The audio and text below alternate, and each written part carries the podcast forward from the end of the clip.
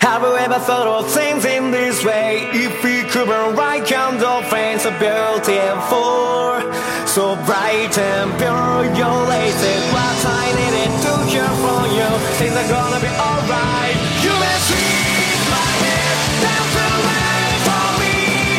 Was I just lucky for your ancient right? I got no idea where you run yourself. I just want to know if I can reach you.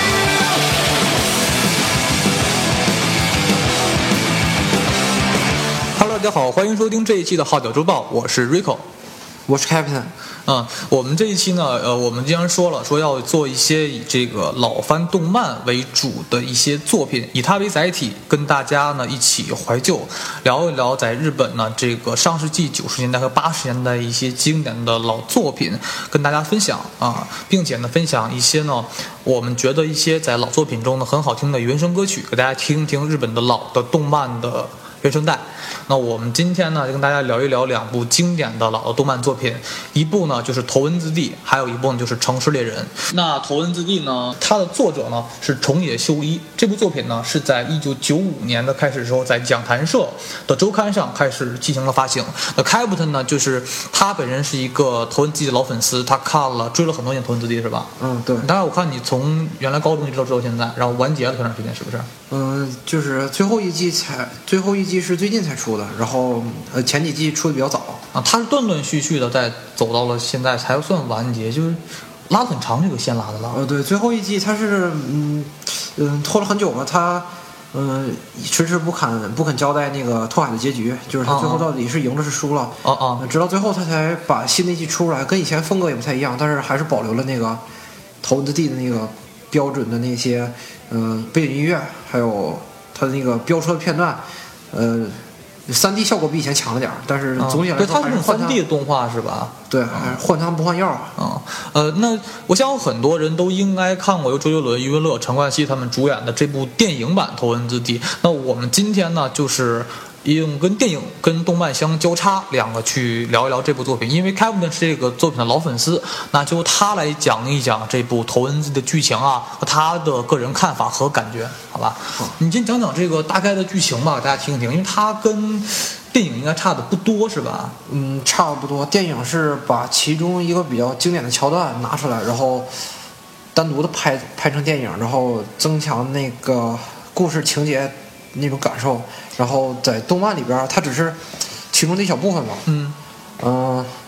它反应正该它应该算是这个整个的早期的那几部篇章里边，然后抠出来，然后作为了电影，对吧？嗯、对，就是比较有人气的那种情节吧。然后我主要是比较有人气的那个角色啥的。啊、啊，那个时候，嗯、找一些呃类似的这种演员，然后也不太好找。啊现在就是这些人也都凑不到一块儿了，像像陈冠希这种的，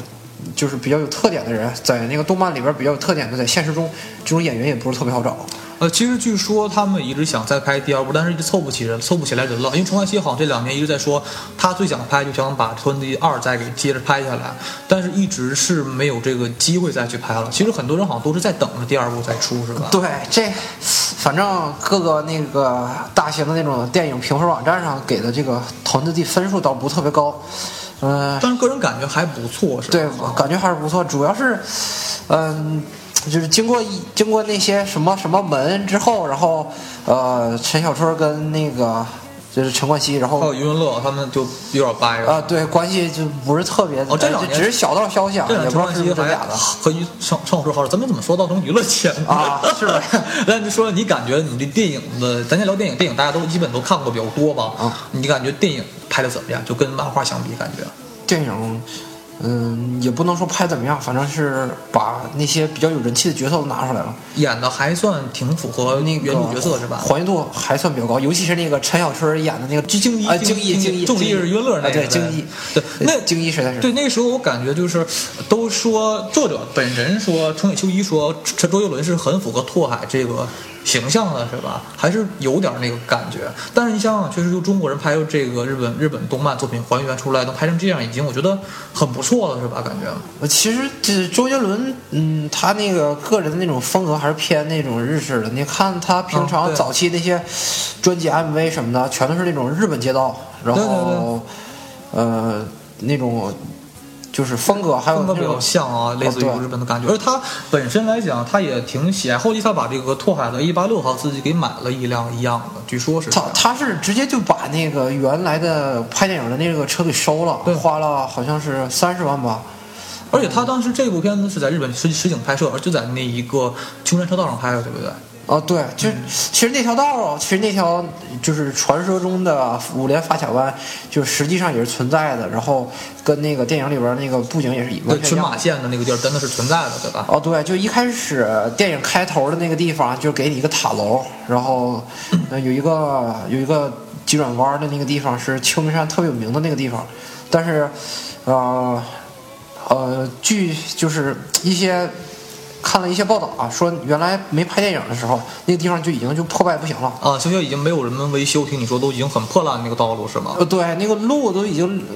呃开裂，然后都是马路上都是裂纹儿，但据说好很多人粉丝去那儿崇拜，就是那个圣地是吗？朝圣去，朝圣去跑那儿跑那儿去，就是感受一下那电影里边那种气氛。啊，其实这个东西还有很多人去看，比如说咱们看《灌篮高手》里边儿那个流川枫骑的那条那个沿海线那条那条路，啊是吧？对还有你说过呃樱花走的那个丢铁道的那条轨道，樱樱樱木花道那个哎樱木对、啊对樱木花道里边儿他走的那条道，然后就很多人都去看那条道，对吧？啊，对，其实这个确实是一种文化吧。嗯其实像我们看到说，你最喜欢哪个角色？感觉最喜欢。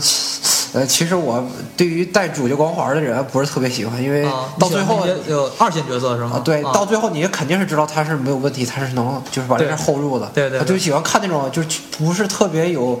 呃，确定性，然后也不是特别稳定的那种角色。啊那种角色一般都是在制作的过程中啊、然后再受到那个制作组的那个决策左右，然后让他变得更强，或者是让他直接就下场。嗯那种角色看起来比较有意思。那哪些是你比较喜欢的这些配角们？啊、就是呃，他的那些对手吧，那些对手啊就是有险些有机会把他打败的那些对手，像呃神之手，嗯还有像那个卡布奇诺，嗯呃呃，还有到最后出来跟他对决的那个叫啊、啊，你说那个天才少年对不对？啊，对天才少年，他的是本身是特别强的那个是吧？对呃信斯，啊、那就像你说，咱们说的就是在整个的里边中，好像第一个反派应该算是钟离义吧？就是大反派，他反派还是比较多的，就是他他的任务，他的那个主要剧情就是他和高桥良介和企业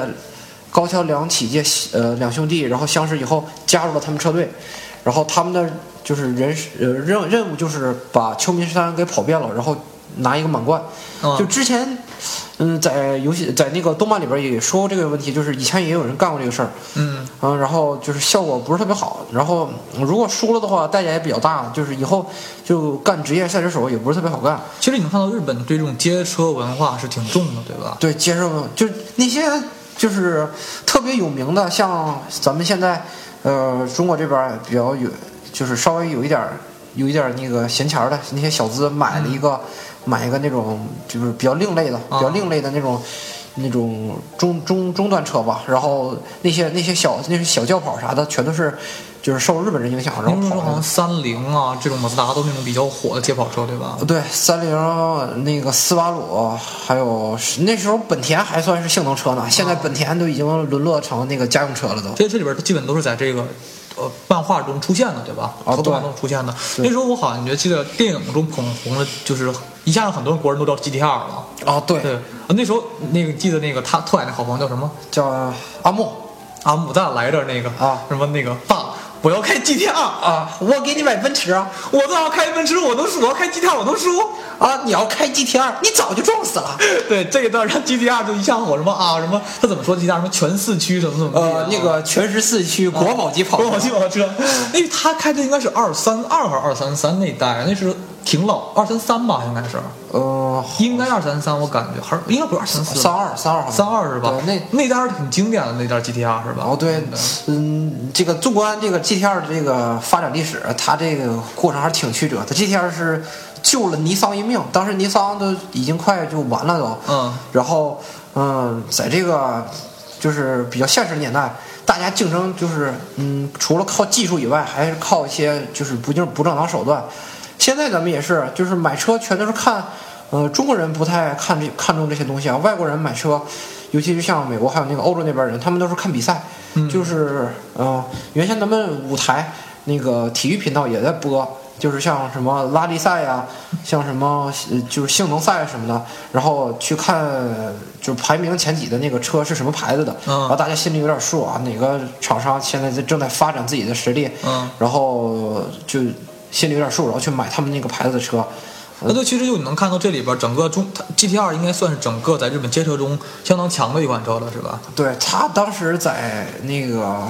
呃，他这个厂子是，厂子是那个战争结束之后，然后那个尼桑买来，然后分工明确，然后两两边互相就是去造那个，呃，GTR。一开始是那个公司叫天际线，嗯嗯。呃，天际线是以前是造军工的，然后他们被那个汽车行业收购了以后，就是嗯改改做汽车，然后就拿那个做军工的那个就是等级，然后去做汽车，然后那汽车就特别特别皮实，就基本上就是手机里边儿汽车里边儿诺基亚那种感觉。 其实你能看到 GTR 本身的造型也是，呃，比较另类一些，比当时的马自达要好看一些。在当时电影感觉漫画中看的感觉，它是最帅的那一款呃其实那个年代马自达是最帅的，就是啊，它比较型比较流流线型的感觉做的是吧？啊对那个 GTR 感觉非常垂垂的感觉，GTR 对对啊那种感觉呃对，那个时候马自达，那个时候大家还都在注重性能的时候啊，那个那个年代就是就是飙车或者赛车赛性能的话，就是特别流行的，就是颜值都是次要的。那个时候在那个性能第一的年代，然后马达就已经领先一步，然后开始玩一个叫叫混动的东西。就是造起来那个车特别的，就是就是骚，然后看看起来那个车就是，呃，就是跟别的车就不一样，然后有那种想入手的冲动。啊啊，他们都是靠那个粉丝，然后去买那个车，然后他们是呃公司拿钱了以后，然后才去研究下一代。好了，那我们的节目是不是应该改名了对哈喽，大家好欢迎收听这一期的《汽车之家》，我是 Rico，我是该开不得，你是该不得。可以，咱们这已经侵权了吧？ 对，咱们做广告加侵权的感觉，成汽车评测了。那我们就先聊一聊你比较喜欢的几场经典的战役，因为它嗯写的是拓海整个从一个无名小辈，然后慢慢从一个业余赛车手变为职业赛车手的一个一个心路历程，大概是一个吧。中间遇到了很多的对手，嗯然后进行一步步的磨练，后来的车也在换，对吧？你讲讲你最喜欢这里边儿，嗯，它哪儿比较吸引你？这整个动动画感觉？其实，嗯，在那个年代啊，它属于，呃，在那个年代大环境下，大家都在走那个就是呃剧情派，要不然就是、就是有一个好特别好的吸人吸引人的剧本儿，然后那个呃，要不然就是走的那个热血动画。那它还是那种当年少少少有那种是三 D 动画在飙车的那个过程啊，中对是吗，其实三 D 的话，其实那个年代啊，做那个就是动作类的动画片儿，跟那个就是三 D 建模这种类似的，就挺比难较的对吧哦比较烧钱，不是挺难，是比较烧钱。也少，我当时没见过同期有那种三 D 的，那个老期的没有做三 D 这种东西的。啊，对，哦就是主要是题材问题，在那个年代，就是像这种像这种赛车的啊，或者像那种运动类型的啊，就是属于少数派。而且确实，你用你不用三 D，你用那种纯老画风的去做动画的话，不太好看。赛车的时候是吧？啊对用三 D 的会好很多。对对吧？主要他那个拉镜头的那个，就嗯，就是那种场面啊，他如果不用三 D 做的话，就是视觉冲击力就没有。嗯嗯你就像你给我超车的一瞬间，嗯，就是两个车并排跑，然后嗯、呃一个车从内侧内侧超了过去，就这种就这种专业的这种视角，就是你就是拍的时候拿电影就是拍它能拍特别好，就是因为有那种呃专业的设备什么嘛。但是你如果放到那个动画片里边儿，这个镜头就特别难。嗯、它得在它得在同一个屏幕下，然后让两两辆车就是以相同的就速是度速度，然后啊跑跑，你还得体现出来哪个车快，然后你还得体现出来哪个车慢，然后你还体体现出来那个就是静止的东西和那个运动的东西，嗯、关键是主角还在里边坐着，就是对，就它的建模和那个感觉它动动画漫还角色是挺精良的，对吧？呃，对，在那个年代属于算是比较比较算比较牛，也比较另类的。那个年代，嗯、像像那个像柯南，还有像《头文字 D》，还有像《灌篮高手》这种的，嗯就属于少数题材的，都是。嗯，啊，对，就是说你说咱先说这比较两个，咱们对比较知道电影出现的，就钟离毅跟徐藤京一吧，他俩的个人水平是如何的？跟拓海相比，而那时候我听你说，就说，呃，其实，在真正的是就是就真正的物理运动中，呃，A 一八六是根本不可能超过 GTR 的，对吧？呃也也不能说不可能，但是基本上没什么戏吧？就是从当年的那个 GTR 真实的比赛记录来看数，据上来讲，对吧？嗯、g t r 当时在就是日本的比赛基本上是横躺，嗯，呃横躺就是爆改之后的 GTR，嗯，那个别说出厂的了，嗯，出厂出厂的那种 GTR 啊刚出厂拿出来跑，就是性能就已经非常非常的强劲了，所以多彩 A 八六是根本就很难跟它很难跟它跟它比。呃，就是如果有一个顶，就是两边全都是顶尖的改装师，再加上顶尖的那个赛车赛车手的话，基本上 A 1 8 6没啥机会。对，反正这因为这整个投资地是根据车为中心的，车就是最重要的道具。那就你感觉作为主就主角的车 A 八六，它本身在真实数据中，它的性能是有什么就是优点呢？嗯，他是他一开始也没有什么优点，他一开始只是就是他的父亲，当时他爹把这个车就已经调教的，就是文泰已经把这个车调教的已经特别好了，就是、嗯呃避震悬挂，还有像那种，其实他出厂的时候这个车不是就是功率最大的，他在法律上会受到一些限制什么的。嗯他爹作为一个职业赛车手，是行车电脑调整这种小事儿就不在话下对。还有那个他啊那个转向灵敏度什么的都调的特别高。你嗯看他们职业赛车手，就是打方向盘的时候，都是打一圈或者半圈，那个车就已经，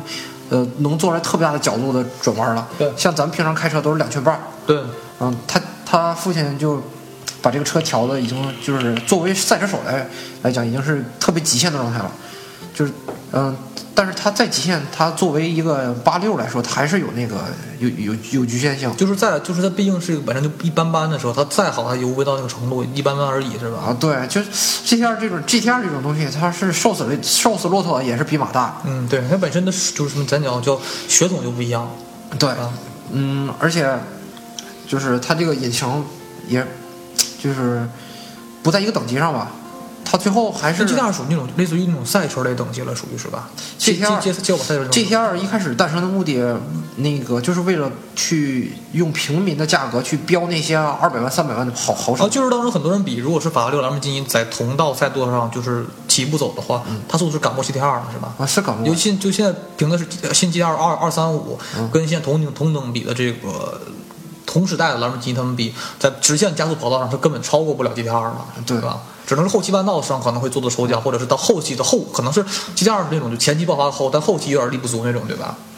嗯，也不能这么说，它是极限比较低，极速比较低吧，因为它那个因为受车体积的影响，它装不进去那个十缸或者十二缸，嗯就是一般的那种特别豪华的那种，就是超级跑车都是十缸、十二缸的嗯，嗯，那那种那种的车，就是极速提上来以后，两个车同样在极速的状态下跑，差个小一百公里，那基本上也也没啥可比性了。啊，那就你聊一聊，感觉就是重力本人跟这个胸襟一他俩的水平、个人的实际能力吧。其实钟离义，钟离义在那个动漫里边儿对，聊咱聊原著，电影中大家都知道，聊原著他真实的这个人是什么概念，他原型，他是一个感觉。他他在他在那个动漫里边儿和那个电影里边儿其实出入还是比较大的。嗯他在他在电影里边儿就是作为一个普通的角色，就是演的就是非常到位，只能说。然后嗯，就娱乐诠释的比较好，是吧？哦对，啊然后比较有个性，但是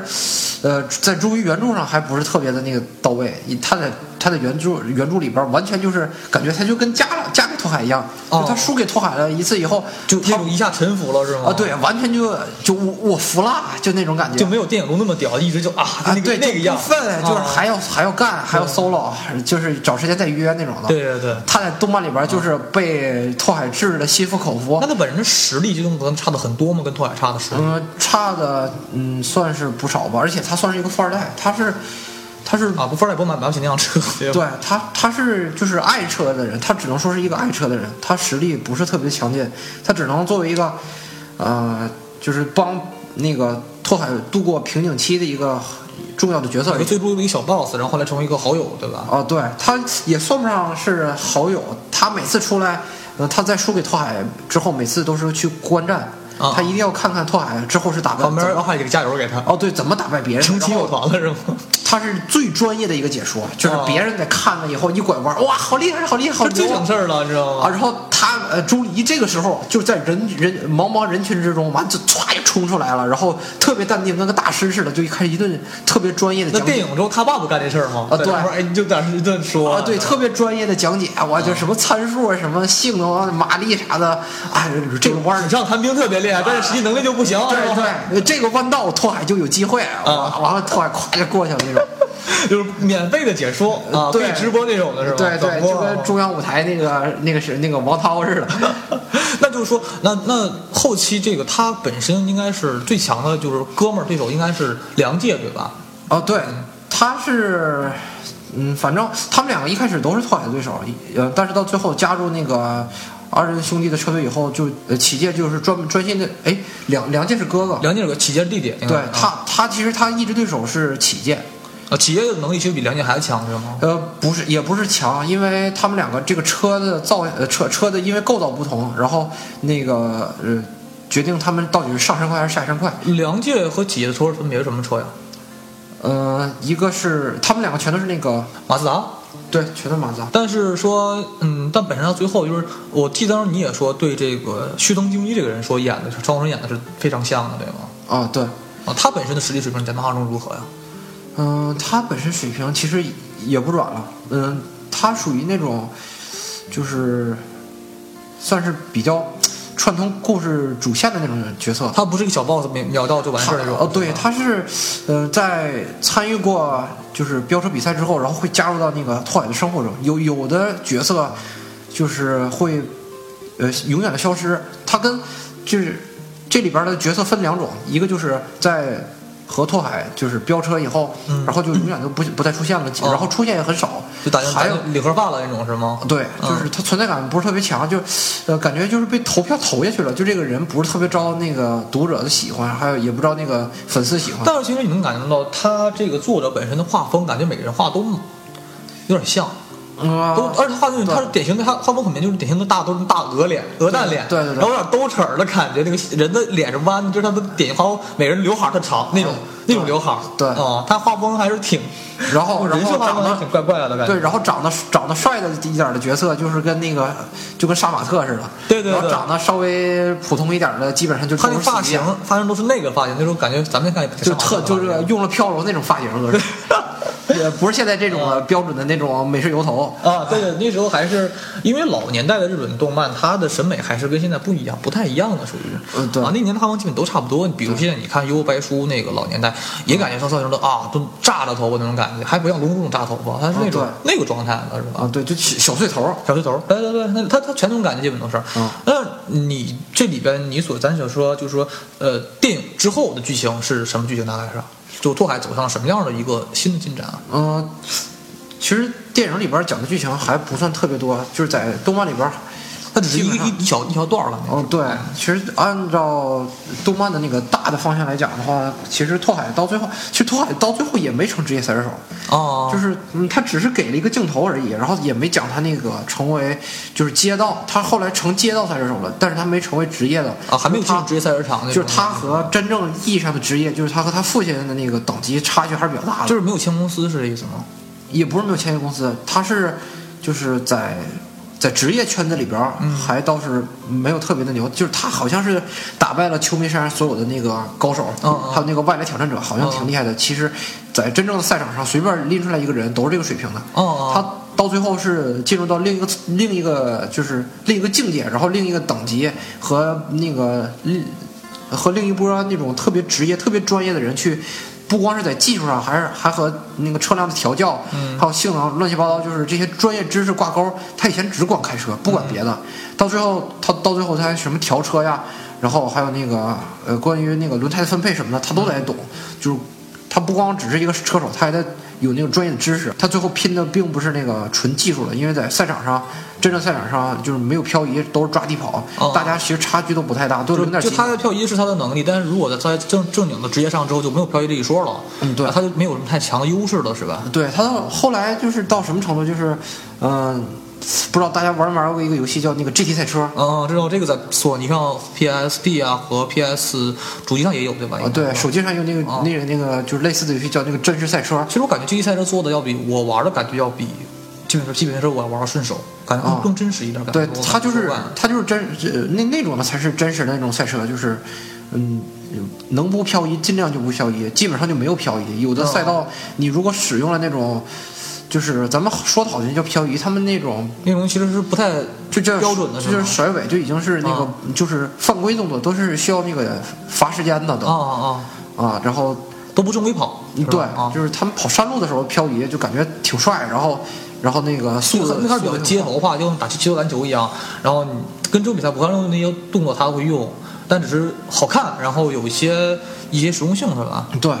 那就说你比较喜欢里边哪几场拓海跟人的飙车的这个气氛呢？啊、我个人印象最深还是那个他和卡布奇诺那场对决，呃啊，讲讲这个。就是他打败了，就是算是不少人了吧，嗯然后有一点名气了，然后还和当地的那些嗯那个小车队完了关系也挺好的，嗯，然后有一大票粉丝。这个时候就是正当拓海稍微有点风生水起的时候，来了一个不速之客，是嗯一个专门为了挑战他而来的人，然后这个人是就是开拉力赛车的，嗯，嗯。就他是来偏职业那种的是吗？他已经是职业的了。啊开拉力赛车的人都是玩专专业玩漂移。专业比赛那种的是吧？哦，对，然后他们就是正经看过那个，呃，拉力赛的那个同学们应该知道，就是有好多那种路段，他们那个刹车基本上都是，呃，调的非常的小，或者是根本就没有。嗯嗯就是拉力赛基本上都不刹车，就是一路冲，然后遇到弯就漂移，漂、哦漂不好的弯，基本那车就车毁人亡了。哦，而且这我看危很大的危险性，基本是做拉力赛这对种，哦高但是高它位它这置种越越野还不是那种在赛道上滑，它很走一些很比较垃圾的这种道路是吧？呃也不是垃圾，就是他们他们是故意找那种道路，啊，就土专门为路了研究这种车的那种，为了增加难度就是吗，就是各种各种路呃各种地形，然后全都让那个车手去开，然后挑战挑战那个车手在各个环境各个路段下那个驾驶车辆它能力，好像危险性比 F 一还要大很多是吧？是吗？它的危险性要比 F 一还要大是吗？嗯，反这这没法比吧，反正 F 一也不也也不怎么。但是 F 一出场基本也是车和人全全废，基本也是。嗯，对，对吧？我看过很多出事视频，就整个车都翻成那样了，就是在一顿在转，在整个地上就不行了，车就，嗯对人基本也活不了了。呃，F 一是一出事故就在就在好好多人一起就是就在撂那会儿。嗯，对。呃，拉力赛还好，拉力赛一般就是出了问题都是各各出各的。那哎好像阿阿塞里边的车都是放钢架做结构撑在里边车厢里边，然后它会有很啊对它就很好很好保护性嘛，他就是对他就是怕翻嘛，那个车就是稍微开不好一点，那个车一百多迈，夸夸就翻。但它不至于说真人就没有 F 一那么严重是吗？倒是这个比较来说，呃，对，因为他撞了，就是好多人出了事故以后，那个他，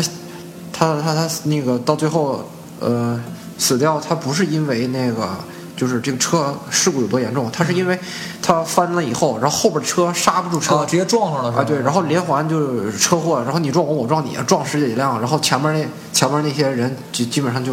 嗯没就什么完戏了就啊。那讲讲这个卡布奇诺，他跟拓海他的他的能力可能要比拓海还要强，对吧？啊，对，他是讲道理，啊，讲道理，要是没那场雨的话，他还不一定就是谁赢呢。那你讲讲这场雨对这个整个的这个赛战况后边的影响吧？啊他这个究竟为什么让你他让你这么喜欢这一场他们的较量呢？因为卡卡布奇诺那个赛车手真的特别的厉害，他是、他什么技巧就可以非常强？他是那个车手是适应性比较嗯强，他是就是专门为了。就是也是迎合这个山路，然后找的这个卡布奇诺这种车。嗯卡布奇诺卡布奇诺这个名字听着是一个那个咖啡的名字，嗯实际上它车也有也有这种这种车，它是一个特别小巧的，跟那个呃 mini 差不多，就是宝马 mini 那种哦车，长相很像那种，呃，有点类似。如果如果有人看过那个叫什么，那叫《偷天换日》里边那个、哦那种小菲亚特，长得挺像那就种他车的根本就不像那种正经的街跑车是吗？长得比较洋气是不是这意思吗？啊。对，它其实跑那个拉力赛的车，全都是那种长长得就是不怎么流线型的车。它就是为了场地需要嘛，然后而且，呃，太太大的那种空气动力学啊也不利于那个跑那个鸟拉力赛，哦因为它如果需要，就是有的地方飞跃，哦或者或者飞飞坡，或者是那个或者那种比较颠簸的路，哦那个过大的那种下压力会让那个车不好控制，所以说哦它就是开那种比较长长得比较普，就是在跑车的世界里边长得比较普通那种车，哦嗯，那他本身这场雨，就是他可能是前期拓海可能赢不了的，对吧？嗯，对，他是开到开到最后找到了一些算是算是弱点吧，强行只能说是强行有点弱那个点。作弊那种感觉，对吧？呃，反正是主的主角光环发威了，我们就把他给呃险胜，只能说是。那那个他最后怎么险胜的？在这场雨中啊，他雨那那这个雨是怎么增加了他的胜算胜算呢？嗯，因为那个呃，因为呃下雨了以后，然后能见度不就变低了嘛？啊，对，啊、然后然后那个道路会湿滑呃，然后道路会湿滑，那个车也不不是特别好的控制。啊，呃，卡布奇诺的那个车，然后就是明显的就感觉开的不如那个就是晴天，然后来的那么自由，嗯呃，然后也不是那么顺手，所以说就是从速度上，然后就变慢了。这个时候就被拓海追上了，嗯拓海最后呃用了一招关灯杀，嗯就把灯就呃卡布奇诺是一直压着拓海跑，就是嗯他、他是嗯、呃非常稳健的一个选手，就是我我我不希望就是我开多快，然后把你甩开，嗯嗯我的任务就是赢，你就是、呃紧贴着我，然后咱们俩过终点还是我先过去，所以说我不需要超你多少，我就一直压住你，然后就是从后视镜里边一直看着拓海，然后拓海到最后。那个啊使出一招关灯杀，就把那个大灯给关了。嗯因为他太熟悉这个山道了，天天上上班、下班、上学、下学，然后没事儿还飙一段飙飙一波车啥的。嗯这个路我估计就闭着眼睛开开一会儿就再他本来他占场地优势，有是自己的主场是吧？如果他换成对另外一个场地，可能反倒还不行是吧？对，就就换另外场地，这基本上就呃只能说肯定就基本上没啥戏了就。反正基本上还是有点作弊的感觉是吧？啊、也不能说作弊，这也是他优势。他对这个赛道那就但还是哦有不热情公，还是不公平了，啊对不对？如果是换到俩人都是不守场地去跑，才这这也不公平能说不公平，因为他们的任务，他们这个三人组的任务就是在秋名山秋名山制制霸。啊啊，他们还没牛到那个可以到别人的地盘去挑战别人。其实卡布奇诺这个人就是，就是相当于你刚才你说的那种人，就是他在自己的地盘已经混得风生水起了，然后他要去去去外边儿去会会更狠的人，然后他就跑到秋名山来去找拓海了。那最后就是咱们说，其实投机它本身走的是主线剧情走的不会很快，就是每一场总会面临一个新的敌人，然后用这个赛车场，然后去填补大量的剧情，是不是？它本身走剧情不像火影那些就是那它那么的大主线是吗？对他，他还和那种日常剧还不太一样，就是它有个感觉像每章一个故事的新感觉那种感觉，就是每每待一会儿会出个新的敌人跟他来一场，啊然后再过两天又来个新的敌人来一对场。它本身走剧情不是很大，因为它本身啊可能单就个人来讲，如果没有刨去赛车这个东西来讲，可能没有太多走线剧情，因为它不是它是很写实派的这种。东西，就是它不像火影啊、龙珠这种是架空于现实的，对它这种真实世界出现的这种东西，它就所以说没有太大的剧情可以走颠簸，因为毕竟就是真实事件嘛，对对不对？就是呃，但这部东这部它最后的结局是如何呢？给大家讲一讲吧，就是拓海本身的个人结局。他最后是嗯，就是只剩下一个任务了，他就是跑那个跑那个信丝，哦然后其实信丝一开始都懒得跟他跑，就那那那个出你都能看出来，哦然后就是就是我不去和你比赛，然后就是我是我是为了爱，然后然后过来就勉强跟你赛一把，啊、然后其实啊赛就道他当心思也喜欢一个女的，对吧？啊，对，啊然后然后嗯，就是拓海的任务就是就是其实到拓海拓海跑到最后的几场任务。跑到最后的几场比赛的时候，嗯就已经心态调整特别好，他已经有一个职业性赛车手的心态了。嗯他一开始就是抱着那种玩玩的心态，然后，然后感觉自己还可以，嗯然后他后来就是好几次都险些就被人给就是打破他的连胜记录了以后，他也开始慌了，嗯然后开始认真的就是去了解自己的车，他不光是开车，后来也去了解自己的车，嗯然后去向向那个向上向那个二兄弟指教，呃，去不是去向二兄弟讨教，去向他的父亲去那个领教这个车该怎么改装。他后期是不是也换车就不是开 A 八六了后期啊？嗯，其实他开什么，他他其实适应性挺强的，他不到他倒不是非得要开什么，主要是嗯，他父亲一一开始看着他想开的时候，就给他了一个普通的车开，他、他父亲到最后就是看他想走职业赛车手这个路了以后，还是给他换了一个好的，换了个斯巴鲁的斯巴鲁的翼豹，在当时是很好的车，在当时跑拉力赛这个车还挺有名的，哦就是呃四驱，然后抓地力特别强，而且性能很稳定。它不像八六，八六是。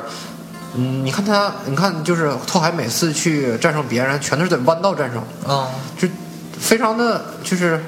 有局限性。它在直道基本就没啥机会。其实，在直道上就是技巧也很多，那个你像在入弯之前，然后怎么找入弯的角度，或者是找入弯时期，这都是直道的上的事儿。然后入了弯以后才是漂移，然后出弯什么的。他那个如果开八六的话，只能在弯道上去找对方的破绽，然后去超别人。哦，但他后来他，后来后来那个后来他爹给他找的那个斯巴鲁，基本上就已比较全能了，嗯，然后长得也比那个八六稍微他的好好一点看是吧啊？对，就是到他最后结局本身是他跟他赢了辛斯之后，他本身个人最后的结局是走走向什么地方了？他最后是，他最后其实赢不了信斯了，信斯最后还是让了他一手。他最后在最后一个发卡弯，就是在电影里边儿去赢那个呃梁健的那个弯儿，嗯，呃梁健那个车胎抓地力不够，嗯然后后还从那道超过去那弯儿，他最后是也是在那个弯儿赢的信信斯。我要做到隐形到最后整个车爆胎爆缸了是吗？在最后的一个赛道上是吗？哦，对，那个谢斯其实开的特别好，然后一直压着他，最后拓海是没有办法了，然后强行让那个车超负载运行。嗯他那个车是转呃满转速是一万三。嗯，他最后就让那个车顶到一万三，然后还是不停的踩油门儿，嗯然后那个车在那个红红转速区，然后呃就是高转速时间过长，然后那个车爆缸了。嗯，那他怎么会怎么赢了辛斯到最后是爆缸情况下？呃他爆缸以后，马上就把那个车挑了个头，然后他就他就是那个用倒车的状态，然后去往那个终点倒。然后谢斯一看这个人这么想赢，然后我就让你一下吧。嗯，然后他就没跟那个拓海抢。其实他要是生跟拓海挤的话，拓海应该是挤不过他，因为拓海车已经都没有动力了，他就是靠那个惯性，然后干滑到终点往。前晃，往前滑着走是吧？啊，对，最后一个坡儿也亏是那个那个那个那个那个下坡，嗯然后那个这要是个上坡，他估计也滑不过去。那他赢了比赛之后，他的个人是没有走职业是吗？嗯，是走走职业了。那就就是给个镜头是吗？大概是。啊，对，就是走，只只能说他是往职业的方向走，他真正干没干职业后边也没说，哦，就是最后一个镜头是在在那个职业赛车场上，然后然后那个就是就是那个好多赛车排在一起，然后再等待那个三二一，那还是很好的一个结局。到最后，他有有点感觉像那个当时《高中高手》最后刘川枫去美国，然后就进 NBA 了是吗？那种感觉，就真正从一个业余中走向职业了，对吧？呃，对，其实这两个人其其实还挺像的，那个拓海有点像那个流川枫，然后、呃启介有点像那个樱木花道樱，花道的感觉。其实这整部来讲，就是说看这部动漫的人，应该都是喜欢车的玩家，和他喜欢类似于这种赛车的东西，才能看进去这部作品，对吧？对。啊，其实来讲，嗯，能看到很多里边有真实的赛车的还原和这东西，其实能看到日本对这种街头赛车还是很，就从漫画能体现出来，日本对于街头赛车这种文化很重，其实而日本管的好像没有这么严，就像咱们这么严，对吧？对，还有一个问题就是，就是就是出产地，就这个车在日本出产的话，它不需要交各种的税什么的。而对，你能发现，在亚洲来讲，只有日本会产这些跑车呀、而且日本不会做那种平民跑车啊，它不是那种像美国、欧洲那种高级跑车，它都那种是那种平民性的那种街跑车。对最多像韩国和咱们国家就很少，对吧？日本是最多的，比如说马自达，你说的那个那个呃，就是什么三角转轴是吗？呃，转内情，啊，这转子引擎这东西都是，但是很高成本，但是说他们都是他们发明出来的东西，所以日本对做重工业还是非常强的，是吧？对，日本就喜日本人就喜欢玩黑科技，然后用黑科技战胜你。对，所以说他能看出来，从很多方面反映出来了日本的街头文化。就比如像咱们看《速度与激情三》那种日本的地下赛车聚会，对对吧？这个东西都是能从，因为它很，它是一个写实的东西，所以说，但是头藤子地可以作为整个日本在九十年代、八十年代老番中很经典的一代动漫，因为很多人都至少是听说过这部作品，因为它的影响力到现在还会有很多的影响。呃，其实它本虽然作者本身画的东西作品不是很多，只有但这一部非常就出名了已经，而且连载了大概有小二十年了，到现在才完结是吧？嗯，其实确实是，但是那我们接下来呢，就是讲一部这个另外一部就是北条司的《城市猎人》。呃，我想很多人应该听说过他的《猫眼三姐妹》，这是他的早期成名作品。然后到后期呢，又出《猫眼三姐妹》他画了一百多集，他画腻了。后来出现了这个《城市猎人》这部作品，但是我今天要说明话，这部作品它并不是韩剧版的《城市猎人》，韩剧版《城市猎人》它虽然说说是这部作品是根据原著所改编，但它真的跟原著作品没有一点儿的关系。哦，那韩国做动它只是说只是叫个名字而已，但它本身的剧情构架完全跟就把漫画一点没有关系，就根本就买版权买过去以后，然后另辟蹊径。它完全就跟没有关系。就比如说《城里人》里边韩剧版李敏镐演的是一帅哥，嗯但是韩剧版那个男人非常那个正经嘛，李敏镐状态你也知道，啊对但是正经的正经的原著漫画主角是一个。就表面上非常不正经的一个男人，就又好色，然后又爱喝酒，啊特别好色，然后那个但是特别强的一个男人，他就那啊种、他跟韩剧的构架没有一点关系，而且在原著中的这个这个人，他是一个职业杀手，就他那是那种说我干保镖可以，杀手都他是那种雇佣兵状态那种，他是一个非常强的，他不是那种说我就是像韩剧中，他韩剧中跟那没有一点关系，所以到现在很多贴吧里也是很多人都是很反对这部韩剧作品的，而且这部作品现在还有一个新的新闻就是。就是我没有别的意思啊，就是说，呃，在前这个一个月前，黄晓明呢买了这个作品七年的版权，进行在中国进行拍摄。因为其实对于很多粉丝来讲，这他这个新闻也是好事儿吧？因为我们不说黄晓明演技如何，因为。城城猎人中的人物的身高，嗯还有人物长相，说实话，在日本中很难找，因为它里边身高基本男孩儿、女孩儿身高都是在一米，男孩儿一米八五以上，八八状态，女孩儿都一米七五以上，日本人很难找。嗯虽然日本身高也挺，说实话，日本人身高身高也够，但是他的长相跟漫画中，漫画中的男孩儿女孩儿简直太漂亮，都是模特身材，嗯都画的特别棒，都是九头身身材。嗯，你这个日本很难找，在中国来讲呢，黄晓明的这个长相还是有一点儿像的，但是说演技如何，哦我嗯演技关于演技的事儿，他自己在哦访谈说过，我那个我演我演技我演技都这样了，你凭什么要求我会唱歌？对，前段时间像比如《仇人人》贴吧里边就大量再去聊这件事儿，但是我不抱任何，因为我也是原著老粉丝，呃，但是我不抱任何的态度，只能说我们希望能拍好吧，因为想把这部，因为这部作品是一九八三年就有的作品，是非常老动漫，而且它本身的名气是跟当时的《浪客行》齐名的。在当时那那一代就是就是在漫画界开天辟地的那些老漫画家，就是这属于一代特别宝贵的遗产。对，很宝的遗产。比如说，他北条司他是也是基于现实主义去做的这部作品，他画了有几部，比如说。他画了《猫眼三姐妹》，然后是《城市猎人》，《城市猎人》之后又画了一《城市猎人》的续集，叫《城市猎人天使之天使心》，然后又画了《非常家庭》，大概这是四，大概也分成四部吧。这种是他的成名几部作品。其实《城市猎人》对整个的影响有很多，比如说你能看到，如果你看过原著的漫画动画，它有很多当年老港片儿的剧情，而当时成龙和王晶就根据这部漫画拍摄了这部电影作品，而且成龙确实演出了哑语聊的这个风格，就是好色不正经，但真正的时候非常厉害，他就是他对当年的港剧有很大的影响力。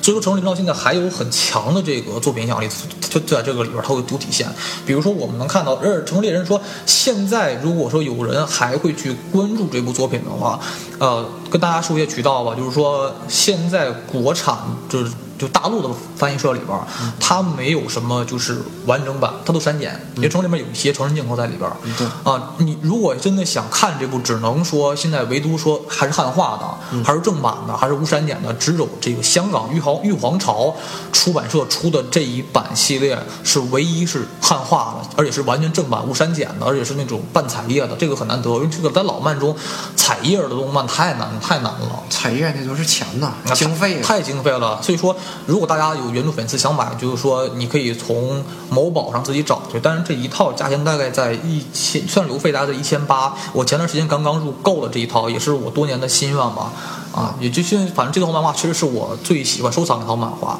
其实我们现在就是讲讲剧情吧，因为它这个主角的名字有很多种翻译，呃，有叫哑语聊的，有叫呢孟波的，有叫韩语良的，呃，有大概有三种叫法。其实真正我们认为说传统的就应该叫哑语良，这是正经日本翻译，因为所有正版书都翻译成这个。而现在后来海南出版社翻译出了很多都叫孟波，比如成龙演那版就是孟波，叫孟波，他的名字翻译的是很多种对啊，不正，但是正经八百应该叫叫哑语良，这个是正经的。而且这部剧情，这部整个书剧情，它也是类似于《头文字 D》那种，就是一部就是一集一个新故事，它不是那种大剧情串串开的，它讲的呢是一个叫亚里聊的男人，他在日本东京为主这个城市，然后作为自己的根据地，他了解这个城市的所有的街道信息啊和黑帮的布置啊，还有这些情报课，他知道所有这个关于日本地下社会的这个组织这这些这些事儿。然后，但他但他本身呢，就是通过这自己的关系网，他自己成立了他自己本身叫做城市猎人，叫 City Hunter。他说，就我我可以说我接各种的事件，比如说，但是我只做好事，我只去杀那些坏人。呃，你可以请我当保镖啊，你也可以请我去这个，呃，去帮我去互动什么东西，但是我绝对不会干坏事儿。但是如果我要杀的人也肯定是坏人，比如说黑帮头目啊，然后比如说是哪些什么坏的一些财团老板呢、他干这些事儿。而且他每一集都会出现一个非常漂亮的女孩儿委托他，哎，他那也非常好色嘛，呃，但是他在刚开始过程中呢，是有一个好哥们儿叫真村，是一个警官，跟他进行合作，两人搭档。其实他的本身性格有点类似于咱们看那个《这个杀手不太冷》里边那个那个男人嗯啊，里昂里昂，但里昂本身就是那种有正气的杀手，他是这种人。而亚语聊也是本身就是这种男，就说我不干坏事儿，但是有有那种需要帮忙的弱者，我可以甚至可以不收钱就帮你忙。正义感比较强的，对正义感比较强。到后来呢，就是在几次合同中呢，他的好朋友就是真村这个警官呢，在一次谈生意过程中被人暗算，杀被人杀呃杀害之后，他临死之前呢，跟亚里劳说说我有一个妹妹叫真村香，我把我妹妹托付给你，让她一起跟你去做这个行业吧。那我就是我就我就我就不行了就已经。到真村死后呢，把他妹妹真村香托付给了亚里劳，亚里劳就开始带着真村香呢，每天接待各种工作。但他本身的性格来讲，他不算一个好色之徒，怎么说呢？其实我本身我看这个动漫中，我看这么多动漫，我也是唯一喜欢就是这个组织，因为说我不再比如看《火影》那么多年了，里边我没有一个喜欢的，因为说我不喜欢一个主角就那么正派，然后就哎呀就大侠超人那种感觉。我觉得人是有血有肉的嘛。对，贾雨娆就那种，就说我有人性的，就我有那种放荡不羁，然后我又是好色，我又爱喝酒，我又爱吃，但是你就是你看的状态，跟他本身来讲是一到到正经的时候，他特别正经，就说就他只是表面的，表面好色，然后但是他只藏自己内心那种东西，嗯，因为他前期是一个。非常强大的男人，因为他在早期的时候，他是一个好像是个孤儿，后来呢是因为一场飞机事故导导致失忆，后来是被一个应该是作为东南亚某国，就是在世界西方国家一个雇佣军所给他收养了。他又成为了一名雇佣军，在后期呢，他又是服用了这个雇佣军做那种超级士兵的药，自己变得疯狂，然后出了一些杀孽，后来才变好，自己呢又回到了东京，他他日本人嘛，东京以东京为基地做了这些事儿，然后每天都接待很多的故事，但每天都看很好玩，就美女找他，然后怎么怎么着啊，然后海亚聊特别好，他说必须是美女我才接这活儿啊， 要要要不我就不接，而这个是这个状态。啊，其实它这个里边的人物是很丰满的，尤其这里边这北条司的画风，大家应该了解，就是说，在他就是这么说，因为日本有这个助手和漫画家的这种这种事儿，对吗？包括比如尾田荣一郎，对吧？他就是鸟山明主最早期的时候，后来跟鸟山明混段时间，自己就单干了，出了《海贼王》《One Piece》。但是这里边他是最开始是我们所知道大神就是那个《浪客行》的作者，就是井上雄彦，他其实应该是北条司的助手。啊后来他北条司影响了非常多东西，而且北条司的画风呢，粗中有细那种。北条他们还是可是他特别细，北条司最开始他最开始是学的是这个服装设计出身，他画人物的服装是特别精致的，你知道吗？就是那种人物的皮服装褶皱褶皱的感觉，还有人物的比就是那种那种是上身是。应该是上身上身是四或者上身是三，底下是七这种比例，都特别就是完美比例是嗯就难画黄金的比例嗯就是他画的画的是黄金比例的身材，然后人长相都非常美，只是他唯一毛病就是说人长得都有点像，对对对。就你能看出里边每个人就是其你实每个女孩长得都一样，只是发型不一样。啊关于这个，我又有有，我有，我不服啊！我跟你说嗯，作为柯南的死粉，我跟你讲，没有，没有，呃，另外一个动漫能把脑袋摘下来，呃能把头发摘下去，脑袋完全一样。对，但是北条司画风就在这儿，他是唯一的缺点就在这儿，就是说每一个人的他的长相就是都是太像，这是他的画风的有一个毛病，但是绝对是瑕不掩瑜，因为他本身来讲说，比如说我们看那种长篇那种漫画，剧情太长的会腻，嗯对嗯就是会累，但是呢，你可以拿《城里人》当一个小品看，它每集一个新故事，然后又好笑又好玩儿，还特别的激情，因为其实他这嗯个风格有点像现在这种美剧了，啊，有点像这种感觉，所以它，而且它每一部的感觉都是它涉猎大量的，就是它本身作为这种半黑半白的人物嘛，他接触大量的日本的政客，还有黑手党，还有日本的暴走族，他用他本身的视角的载体去反映当时日本很多的文化，比如暴暴走族这种党这种人呢，还有是黑帮啊，就日本极道文化，还有日本的政客，还有商业之间的事儿，他会把这些黑化完之后做成美剧的感觉，和港老港片儿的感觉非常像。其实相信很多老港片儿的东西都里边都有元素，而且北条司本人他对枪械非常痴迷。其实里边很多人评价过，北条司画的每一把枪都可以当照片儿。它的高光，整个的，而且每一把枪都有原型，都是它是根据真实的形状，然后去画了这把枪。当时他为了做这部作品，他带着他的那个编辑一起去了美国一个枪支培训所，培养了很长时间，然后专门去熟悉枪的性能，所以他能画出大量的枪支和这种冷金属感的感觉。他那，就是开头的那个拿双枪那个动作实在是太，就是就是怎么说，就是特别的精细，然后一下就是能让你记忆深刻，让这个让这个啊，对对对，而他本身对这个人物的人物比例，还有整个的线条画的都是特别的美的。现在我到说实话看到，他有一种浓浓的日本的那种，就是老时代的怀旧风，因为他里边每个人物他都杀马特，嗯对他都是那种就是那男士这种有油头，对或者那种小那种猫王发型。然后画的很好看，很舒服给人感觉，而且他的有很浓浓重那种日本的当时的气息和日本那时候刚刚八十年代那种非常，呃兴盛的那种感觉，他画出来了给。他以这一个人视角承载了一个时代的一个他的眼中的时代，而且他又以他本人的一个特殊身份，就是城市里人的身份，我去做这些杀富济贫嘛，可以说他这种身份，然后去，然后每集有一些美女进来跟他插科打诨，啊跟他搞搞色情玩笑啊这种事儿，跟他跟他扯啊，这特，但是这部这部漫画还说实话还是有点污的，但是这个污只是作为笑点，他拿这个东西作为一个笑点去逗大家，但他本身会传递一个很好的一个人的正义性，因为他就是一个有血有肉的男人，就是我虽然看着不正经，但他本身的枪法、格斗术都可以说出作为当时漫画中顶尖的一个一个人吧。而他的对手呢，有个叫他的对手和他的老朋友应该叫海房主，我们翻译应该叫海房主，而不叫海怪，是一个特别壮的一个大汉，跟黑人一样，然后戴着个墨镜，永远穿着一个军军装，啊，他他那也是他职业杀手之一。其实这个杀手也是他本身人气非常高的一个角色之一，还有一位叫雅子，也是他的一个女性搭档，是个女警官。然后他俩就是总来一下，嗯雅子总找找我事儿，说那你家里要帮我忙啊，然后说家里我不要钱，咱俩来一下，然后说我先记个本儿，然后我这本儿能记三十来回了，哪一次你都不给我不给我来一下，然后雅雅子说下次下次下一次，然后其实你能看出雅子就是他俩就有事儿，但是他俩其实真真没有什么事儿，因为有一集就真正有一次就是他跟那个雅子他俩喝多了，喝多之后雅子跟他说，因为雅子本身特别美，她是紫发的一个女王，特别高冷那个，我很喜欢的御御御姐范儿，啊，特别漂亮。然后有一次鸭子喝多了，然后鸭姐老也喝多了，然后鸭子就是躺宾馆说那个就说聊你要不要嗯来一下，然后聊就什么都没干，就是就是他搬了把椅子，就是在那个椅子上一趴，就瞅了眼鸭子一晚上，鸭子然后就就他本身就是他说是很好这，当这已经超越爱了，都超越他就本身就特别有深情，就看了他一晚上，看到这天亮，早想拿出衣服走就。贾里奥就你看的是又能勃起，他特别强那方面能力，你知道吗？啊，就特别强那个男人。然后，但是他真到真格上真要来一下的时候，他绝对不会说乱碰，因为他本身来讲，他真正的主男女主角有两个，一个就是贾里奥本身，另外一个是就是真春香。这个阿香是总管的，就是说依赖美女找他，然后他就。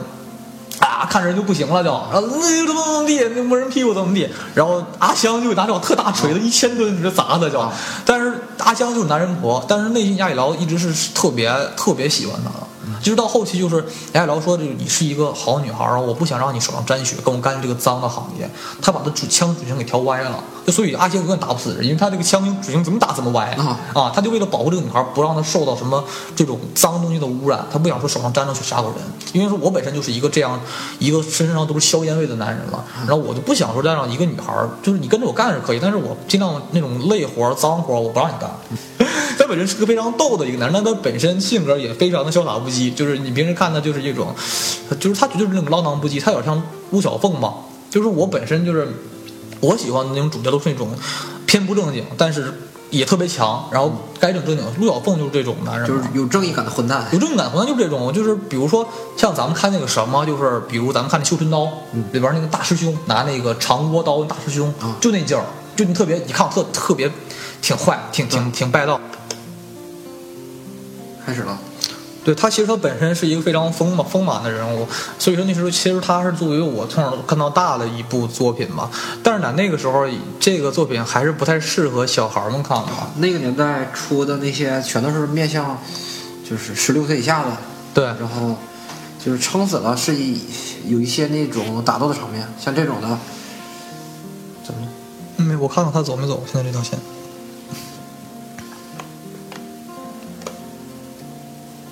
对，其实他还是你接着说，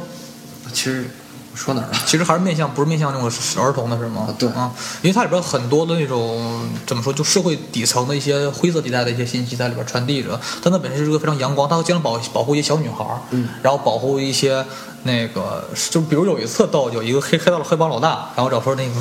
一个老那个那个老胖子看特别坏，然后说第二天过来说那个梁能不能帮我保护一下我我闺女，然后我保护不了，你帮啊我保护，然后怎么怎么怎么地，特别逗。然后但是牙聊比平时不是跟人装的就是特别特别傻逼那啊种，我什么都不会，然后就是你我什么我弱鸡一个，啊但是一般人跟他打就就一只手那个就能干干干他就能，然后啊深藏不露深藏不露。比如说有一回有个女孩被绑架了，然后他就说。那女孩在屋里在外边围着三十多个男人，就是守着她，啊然后聊就一会儿就进她那屋了。然后说你怎么进来的？我说我爬进来的。然后一个镜头看外边那个房间躺嗯躺着躺一地，然后啥事儿没有那个状态。还有他枪法也是特别准，就是有一次是他保护一个女明星，哦，女明星洗澡被偷拍了，他当保镖，他偷拍的底片会被人泄出去之后就是会不好嘛。嗯那个人已经跑到楼下了，他在楼上就是隔着三这个一千一大概半五百米距离吧，拿手枪就直接给人就是给他的那个摄像机的镜头里边那个胶卷是老胶卷打烂了，就是虽然不太就是科科科技合合乎这个这是真就实是虚构剧情需要剧情需要，但它本身来讲是就非常强就的是一来个体现他枪法有多准。对，就是说有时候大家这个它是一个非常轻，比如说你没事儿闲的可以翻翻两翻两集，就是看两集，然后你也不着急，因为它不走什么主线剧情。嗯，它到最后虽然说是跟这个真真香也是算在一起，但是它没有真正的写出来，就是它本身就是一个每大概每两集有一个一个小一个小故事出现，嗯然后主线走的会非常非常的少吧，就不其实还是不多的，虽然是有，但是还是不多。它就像咱们看那种《生活大爆炸》嗯啊那种感觉一一集一个新事儿那种对那种感对觉。只是老人物还都在，可能一些老主角过过两年过了过两集回来也穿插一次。嗯，而且说实话，他这一部作品的原型呢，就是它是根据《猫眼三姐妹》的里边有叫里边有一个老鼠大盗叫神谷真人的原型作为原型画出来的这个人物，而且能看出来，就是在这部作品里边，呃，它跟《猫眼三姐妹》是有相通联的地方，因为《猫眼三姐妹》当时开了一个猫眼咖啡馆，而它到最后海房主他们经营就是这个咖啡馆，他们中间是两代是有穿插的，而很多人会想问到说，呃，那这个《城市猎人》的续集就是《天使之心》是否跟《城市猎人有》有关系？其实是没，其实原著有时候是没有关系的，因为《天使之心》里边写到阿江最后死了，然后他的心脏被移植到另外一个女孩心脏上了，这些故事嘛。但是说实话，原著的本官方来说是没有任何相连的，而且真正很多人就是关注于老《城市猎人》的人，是对这个《天使之心》这部是很排斥的，觉得无论是结局、剧情都没有原来好看了。他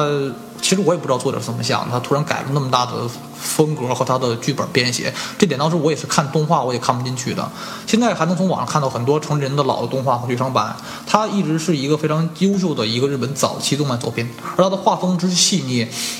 能看出那时候日本的画风非常细腻，对就比如《浪客行》啊，嗯都是特别细腻的一派，就不像现在一些画，感觉画风就特别的那一代的漫画骚家啊真的是就是用生命在画画，对他们都是很细心的画完每一稿，然后给你做出来，能看出来每一每一帧画风，它都是绝对不会偷一点儿懒，是吧？对，嗯，当时也我看过后期的一个就是访谈说这个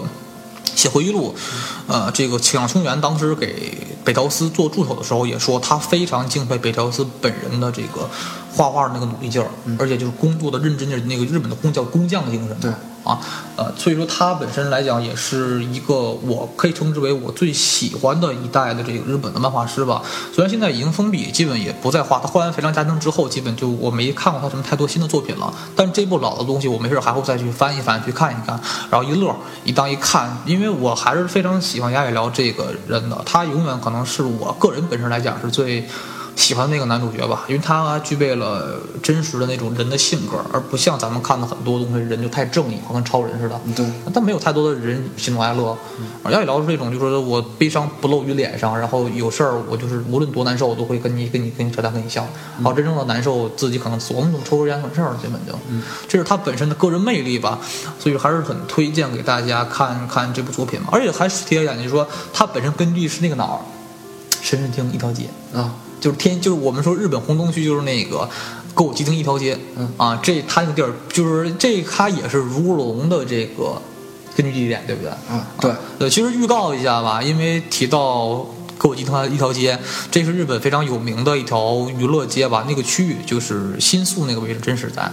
嗯、我们也会就是，我们也非常喜欢《如龙》这部作品，相信很多人应该是听说过，会玩过这个作品。我们可能会根据这部作品呢去做一系列的关于《如龙》啊，这个这日个高校日高校这种或者极客飞道这种日本极道文化为主的一个系列的作品吧，嗯啊，就是可能带到带到这儿了，因为其实真要来说的话，真的是雅语聊的那城市是它都是东京，都是那个地点嗯，对它的东西会其实很很日本很小日本很小，但是都在一起都都在一起那个位置，所以说那个位置那个二那条街是非常有意思的那条街，那条街就是那种鱼龙混杂嗯，对极度繁华，然后什么人都有。其实里边儿那是一个很好的一个大舞台，相当于咱们一个非常市井的一个地方，对吧？对，所以这是我们非常，其实我也挺喜欢那条街。刚刚前段时间去了一趟那条街看了看，呃，还是真的挺挺好玩的，是，只是不不见不见不太，反正不太安全，反正是，嗯。就说到现在说《成人林之路》漫画呢，嗯，我想很多有怀旧的人，其实和呃想看看老番经典人，还是先推荐给大家这两部呃作品吧。就是它本身剧情绝对不不幼稚，而且是画风还有本身的题材都是日本现实主义题材，而不是那种就是龙珠啊那种就是虚构那种题材啊。呃，它是跟那个下题材是不一样的，所以很多人可能也会看一看这两部经典的老番作品吧。哦我们接下来还会做很多期关于日本老番的东西，如果大家喜欢的话，欢迎多多支持和交流吧。那我们今天就到这里，拜拜。再见。